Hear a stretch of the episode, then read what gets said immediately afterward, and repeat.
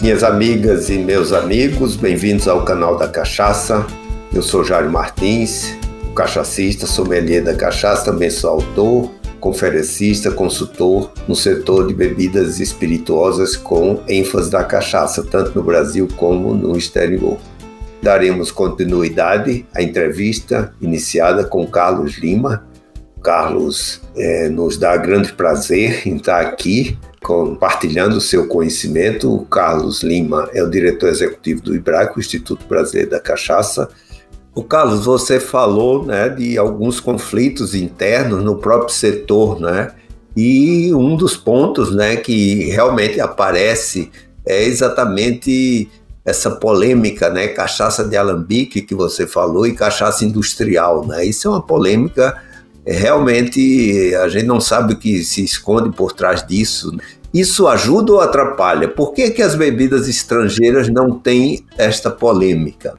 Professor, eu diria que todas as vezes em que o setor se divide, todas as vezes em que não há um discurso único em relação a, a, ao setor da cachaça, todo mundo perde.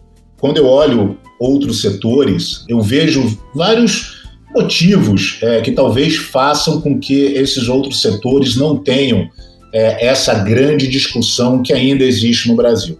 Talvez diversidade de produtos. A, a tequila ela foi uma categoria que se construiu e que se estruturou em diversidade de marcas. Então você tem é, empresas produtoras de tequila que o, o, produtor ele tem uma marca que é produzida em coluna, ele tem uma marca que é produzida em alambique, ele tem uma marca que é a mistura dos outros dois. E para aquele produtor, é, não interessa que um ou outro produto seja denegrido perante o consumidor. Porque para ele, o importante é que a categoria cresça como um todo. Porque para ele, ele tem todos os produtos.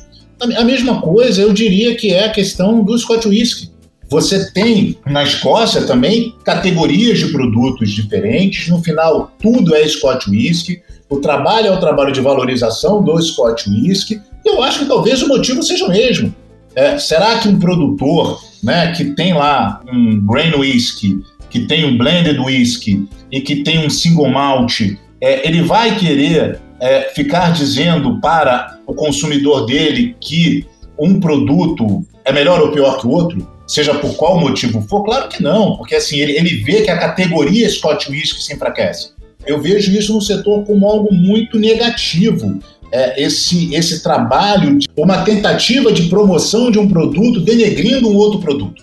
Né? E, e é triste você ver isso, porque na verdade, sempre que você denigre um produto ou você faz um esforço para denegrir um produto, a categoria toda perde. Já há todo um arcabouço legal, né, que permite aos produtores que assim o desejam colocar no rótulo o processo de produção, né? Mas assim, eu acho que a diferenciação ela tem que ser sempre no sentido de enaltecer a categoria como um todo e fazer com que a categoria cresça. Eu, eu não consigo ainda né, entender o porquê desse esforço em diferenciar é, produtos que você está falando de cachaça, né? É, e eu já vi vários movimentos nesse sentido. Lá no passado era uma questão de tributação, né? o que para mim era um negócio absurdo, porque queriam é, que um determinado processo tivesse pagasse menos imposto que o outro processo, é, mas eles esqueciam que por trás disso tinha porte de empresa.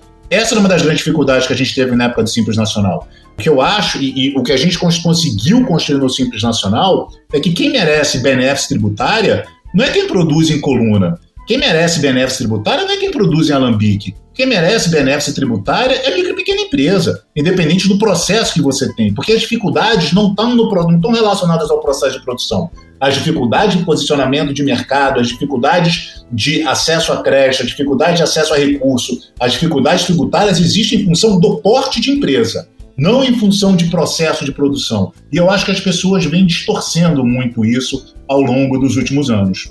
É, Carlos, inclusive eu tenho procurado até trazer aqui no meu podcast, inclusive bons representantes da própria academia, e eu vejo que a visão da academia é exatamente essa sua, não tem sentido fazer essa distribuição, essa separação, essa cisânia, né? Isso atrapalha a cachaça. Eu até uma vez eu fui dar uma palestra num evento lá em Berlim, no Bar Convento Berlim, e aconteceu que teve um produtor que veio e lançou numa plateia internacional esse tipo de discussão, né? Quer dizer, aí se o consumidor tem dúvida, dizendo, pô, se o próprio Brasil não se entende, eu vou consumir vodka, eu vou consumir rum, vou consumir gin. É, esse é o ponto, né?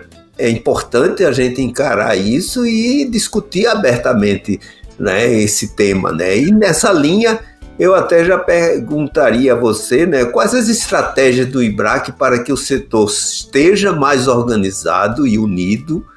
Professor, é, primeiro assim, o IBRAC a gente vem é, cada vez mais, é o que eu falei, é, sem as entidades estaduais, sem as, sem as entidades regionais, é, eu acho que o IBRAC não teria é, o, o, a sua representatividade que o Instituto tem hoje, né?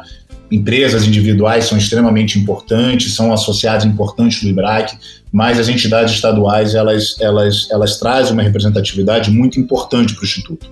O que me dá segurança em dizer que o IBRAC é a entidade nacional, representamos vários estados, porque as associações estaduais estão dentro do, do IBRAC. O trabalho do IBRAC é, é além do fortalecimento das entidades estaduais, das entidades regionais, é most tentar mostrar para o setor da cachaça que é, se nós não nos unirmos, a cachaça ela nunca vai ser aquilo que todos nós gostaríamos que fosse a, a união é extremamente importante. Os nossos desafios hoje não são desafios é, como a gente tinha no passado, quando a gente olha do ponto de vista de governança do setor. Dizendo assim, não são desafios internos, a gente vive hoje cada vez mais num mundo cada vez mais globalizado. É, os desafios da cachaça hoje extrapolam e muito as fronteiras do Brasil. É, e eu não falo nem só de exportação. Né? Eu trago temas assim que durante muito tempo o setor da cachaça pouco discutiu isso. É, e o IBRAC conseguiu trazer para o setor a necessidade do setor acordar para alguns temas extremamente relevantes. Sustentabilidade é um deles, é, a questão de consumo responsável de bebidas alcoólicas é outro. É, eu acho que a entrada do Brasil na OCDE vai trazer um grande desafio para o setor da cachaça e que eu me pergunto se o setor não tiver estruturado, se o setor não tiver unido, é, é, dificilmente a gente vai conseguir superar os desafios que serão postos por essa nova ordem mundial, né, que está sendo posta. Hein? O setor ele precisa acordar para isso, da importância de se ter uma entidade da nacional, da importância de termos um setor único, da importância dos produtores apoiarem as suas entidades estaduais, as suas entidades regionais e também a entidade nacional, porque quando a gente olha também por trás disso tudo, professor Jairo, há uma falta de visão associativista, né? E há também um, uma parte de oportunismo por alguns produtores é, que não né, participam de entidades de classe, é, mas sabem que serão beneficiados ao fim pelo trabalho que essa entidade de classe vai fazer.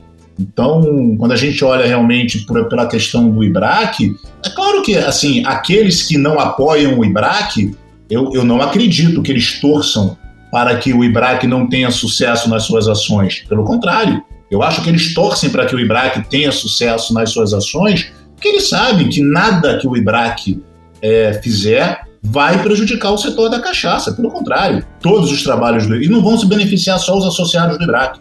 Né? Todos os trabalhos que o IBRAC vem desenvolvendo ao longo dos seus 15 anos foram trabalhos para é, fortalecer a cadeia como um todo. E hoje, assim, eu acho que os produtores de cachaça deveriam se sentir orgulhosos em saber que existe uma entidade nacional que senta nos grandes fóruns de discussões do Brasil, né, que senta em fóruns internacionais e que consegue botar o setor da cachaça de igual para igual com outro setor de relevância para a economia brasileira.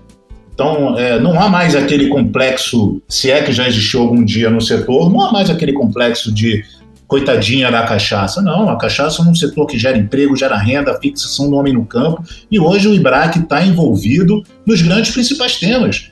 Então a gente não está mais restrito às discussões internas do setor. O IBRAC hoje a gente ouve todos os grandes temas que podem ter impacto para o setor da cachaça. E, e, esse eu acho que é o trabalho do IBRAC, continuar fazendo aquilo para que é a missão do IBRAC desde que o IBRAC foi criado. Ser a entidade de defesa de interesse do segmento produtivo da cachaça, ser uma entidade que representa produtores do Brasil todo, ser uma entidade que é, representa empresas independentes do seu porte, produtivo, enxergar as dificuldades do micro e pequeno produtor, levar essas dificuldades é, para serem debatidas e propor políticas públicas que possam beneficiar o setor como um todo. Carlos, como você bem disse, na realidade nós estamos hoje num viés de economia colaborativa, né? Quer dizer, eu acho que o setor todo tem se, que se ajudar nesse sentido, né? Para que a gente tenha né, maior relevância né, da cachaça. E já chegando, Carlos, no encerramento né, da nossa entrevista, queria que você dissesse algumas palavras aos nossos ouvintes e também uma pergunta que seria: que recomendações você deixaria ao MAPA, Ministério da Agricultura, Pecuária e Abastecimento, aos produtores e às associações de produtores para que o setor se entenda, se organize, se una e faça com que a cachaça encontre o seu espaço nos mercados nacional e internacional? Professor, eu, eu, eu acho que o Ministério da Agricultura tem um papel fundamental para o setor da cachaça. É, eu acho que o mapa, é, ao longo dos últimos anos, se tornou um stakeholder extremamente relevante, extremamente importante para o setor. Não só, claro, porque o setor ele é fiscalizado pelo Ministério da Agricultura, mas eu acho que ao longo dos últimos anos nós conseguimos é, construir dentro do Ministério da Agricultura um trabalho de parceria do setor privado, da cachaça, com o Ministério da Agricultura, um trabalho de suporte. O que nos preocupa em alguns momentos é quando há uma tendência de é, politização né, do Ministério da Agricultura, porque aí você deixa um pouco o lado técnico e começa a prevalecer o lado político. Mas é, eu acho que o mapa, as áreas técnicas do Ministério da Agricultura, ao longo dos últimos anos, sempre se mantiveram é, isentas né, e, e, de qualquer questão política e sempre desenvolvendo o seu papel técnico.